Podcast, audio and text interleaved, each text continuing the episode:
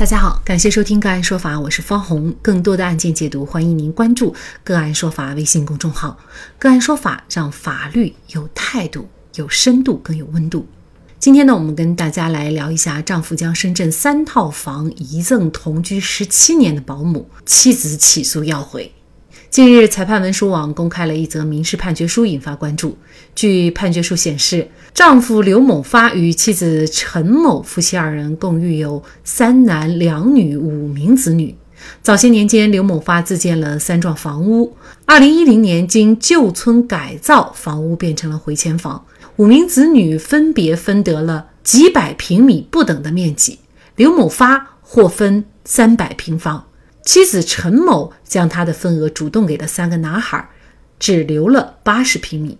夫妻两人在婚姻关系存续期间，因为妻子陈某长期打麻将，没有把家庭照顾好，导致夫妻常常吵架，引发夫妻感情破裂。在一九八一年间，陈某婚外恋导致夫妻感情完全破裂，最终因为情感不和而分居生活。在分居生活多年以后，二零零一年，因为生活需要，刘某发聘请了时年三十八岁的杨某作为保姆，尤其照顾日常生活。后来，随着岁月的推移，彼此间产生了感情，因而发展为同床共枕，共同生活十七年之久。而在保姆而在刘某发和保姆同居期间，丈夫曾两次向法院提出和妻子离婚，并立下遗嘱。二零一五年七月，刘某发曾向法院提起离婚诉讼。一审法院经过审理以后，作出不准许刘某发和陈某离婚的民事判决，并且在二零一六年二月生效。二零一六年八月，刘某发再次提起离婚诉讼，主张双方已经分居十几年。二零一七年四月，一审法院作出判决，准许两人离婚。妻子陈某不服一审判决，提起上诉。然而，刘某发在二审审理期间因病死亡。深圳中院作出民事裁定，裁定诉讼终结。刘某发在去世前和保姆杨某一同生活，而杨某向法院提交的材料显示，刘某发曾两次立下遗嘱。根据广东某律师事务所见证书显示，二零一七年八月四号，刘某发自书遗嘱，内容除了前述房产相关情况以外，还提及因生前所养育子女对其不孝顺，对其打骂恐吓。刘某发对其子女已经无亲情关系。刘某发因为政府旧村改造所分的大冲房产三百平方米全部归杨某所有，任何人无权纷争。股份公司股份份额也归杨某所有。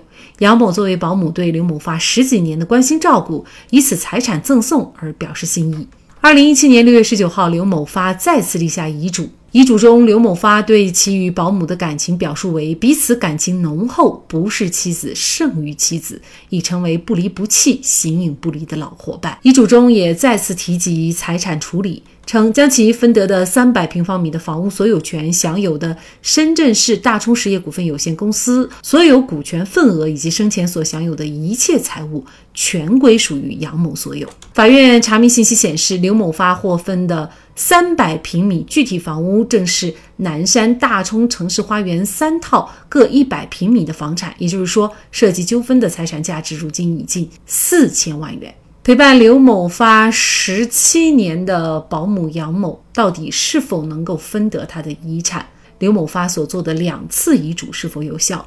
就这相关的法律问题，今天呢，我们就邀请北京市中凯律师事务所高级合伙人、首届北京十佳婚姻家庭法律师、中华遗嘱库管委会主任陈凯，和我们一起来聊一下。陈律师您好，你好。好，非常感谢陈律师哈。在这个案件当中啊，我们会发现，就是房子在拆迁的时候啊，刘某发获得了三百平方米，而刘某发的妻子陈某呢，是把他自己的这个份额给了三个孩子啊。那么这三百平方米是否就是意味着他就是刘某发个人的，而不是夫妻共同的财产呢？呃，妻子肯定是有份的，所以呢，无论你把这个财产给孩子给多少，那是对孩子的赠与。咱们国家是实施的是婚姻登记制，这个结婚登记只要是有效的，那么在法律上就是夫妻关系。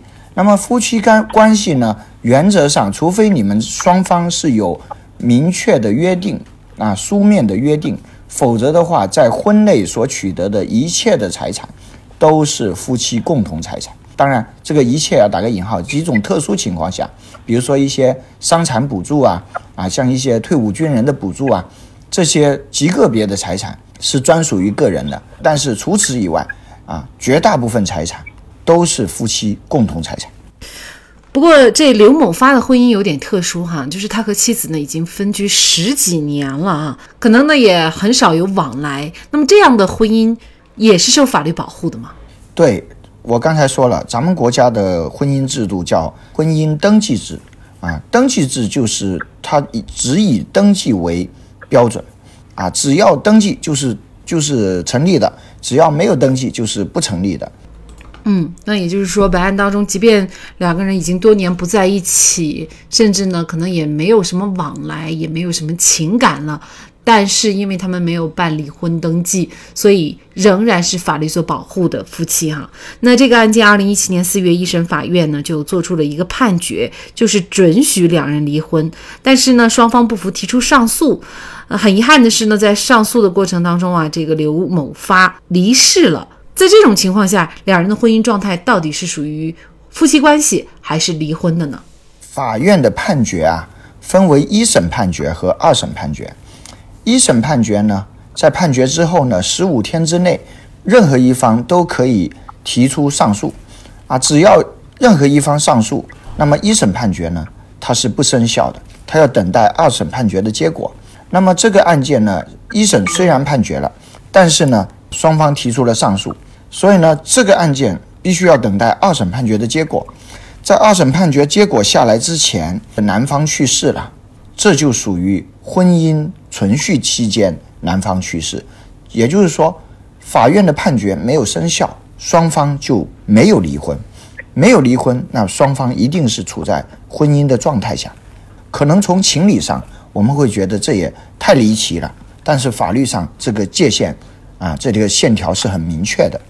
那么在这种情况下，刘某发立了遗嘱，也就是处置他这个三百平方米的房子。那么按照您所说，这三百平方米的房子还应该是夫妻共同的财产。那么刘某发自己处置这三百平方米房子的行为，他到底是不是有效的呢？遗嘱的效力呢？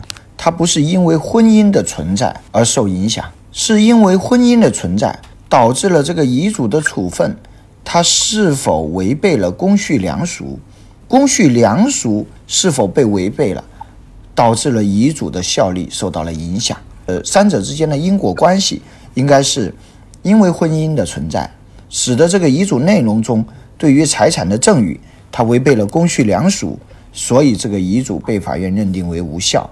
那么在这个案件中呢，刘某呢，他在遗嘱中把自己的财产赠与给保姆。啊，这里我要特别说明一下，在法律上呢，遗嘱是自由的。也就是说，只要是你的财产，你可以按照你的意愿给到你想给的人，啊，这是民法典的一个基本原则，就是自由。但是呢，这个自由是有边界的。那么这个自由的边界之一呢，就是不能违背公序良俗。大家都知道，婚姻要有忠诚的义务。那现在呢，因为婚姻还没有解除，那么这位刘某跟这个保姆存在不正当的这种男女关系。所以他违背了公序良俗，基于这份不正当的男女关系，所以刘某把财产赠与给保姆啊，所以这个就更违背公序良俗了，所以呢被认定为无效。那么我们反过来想啊，如果这个刘某啊立遗嘱把财产给到保姆，那么这个时候呢双方其实啊是没有这种不正当的男女关系，那这个应该不会受到挑战，反而是一个应该歌颂的对象。为什么呢？啊，一个保姆来照顾年迈的、有病的人，或者照顾自己，就是尽心尽力、爱岗敬业，做到了自己的本分。雇佣者呢，把这个财产赠与给保姆，这个应该是鼓励的。但是因为有了这种不正当的男女关系，这个是不值得鼓励的。这是第一点。第二点呢，就是因为他的婚姻没有解除。那么，在遗嘱中处置财产，违背了法律规定的重大家庭事务的共同决定权。也就是说，法律规定啊，夫妻双方对于家庭的重大事务应当共同决定。那么，这位啊刘某他没有征得妻子的同意，就处置了家庭财产，这也是违法的。那么，您这么一分析，是否意味着就是保姆杨某他其实一分钱都分不到呢？在法律上来讲呢，也存在两种看法。一种看法呢是，呃，杨某可以得到刘某自己享有权利的一半的财产的赠与是有效的啊。有的人认为呢是全部无效。那么从目前的司法实践来看，倾向于全部无效啊。也就是说，夫妻共同财产只要他没有分割，它是一个整体。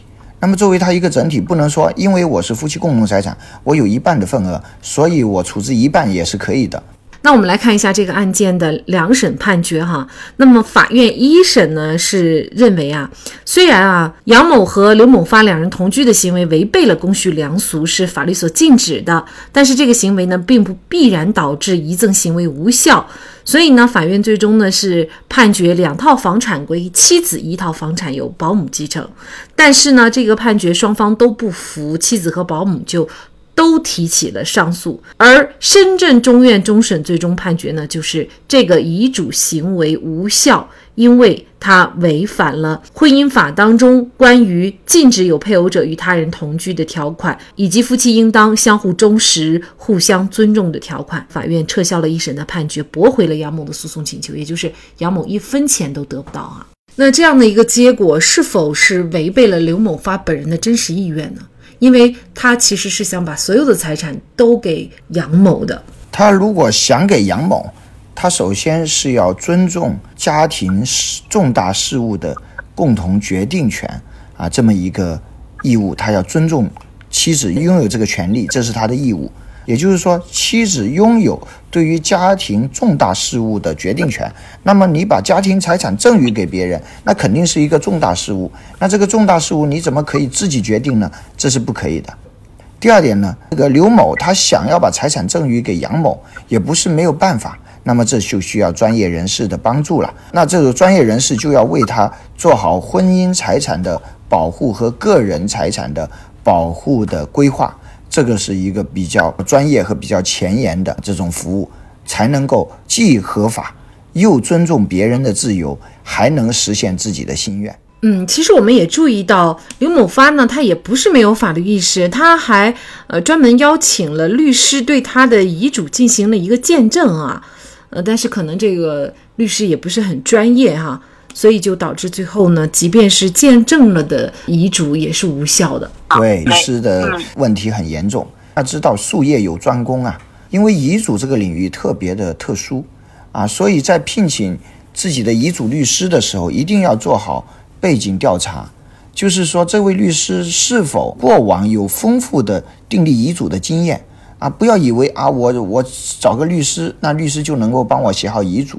那律师能不能写好遗嘱，这个要看他有没有这个专业背景和这这个实践背景啊，实务背景啊。那就像我们去看医生一样啊，不能够说我是个医生我就可以看好我的病，那他也要分不同的科室，对吧？那么作为大夫本身呢，他也应该有专业精神，就是属于我的专业领域的，那我能够服务；不属于我专业领域的，就必须要非常的谨慎。不能够好心办坏事，或者说做出来一个呃砸自己招牌的这样的一个事情。其实刘某发和保姆之间的这个关系啊，也是一样的。呃，因为刘某发和妻子的婚姻关系呢，其实已经是名存实亡了。如果两个人早一点去进行一个离婚，然后呢，刘某发和杨某再进行一个结婚登记，那么在这种情况下呢，就不至于啊像现在这样的一个后果了。也是一个意识的缺失，就是为什么没有及早的去做？其实这个离婚实际上现在有，现在就更难了啊！咱们咱们国家整个社会的价值取向对婚姻的这个保护会越来越严格。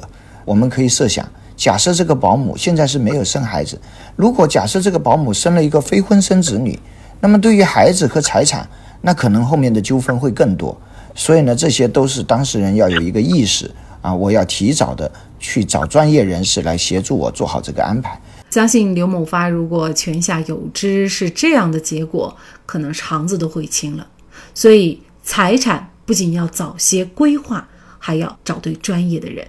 好，在这里再一次感谢北京市中凯律师事务所高级合伙人、首届北京十佳婚姻家庭法律师、中华遗嘱库管委会主任陈凯律师。那更多的案件解读，欢迎大家关注我们“个案说法”的微信公众号。另外，您有一些法律问题需要咨询，都欢迎您添加幺五九七四八二七四六七这部手机号的微信号向我们进行咨询，我们会将您的问题转给我们专业资深的律师进行解答。好，感谢您的收听，我们下期节目再见。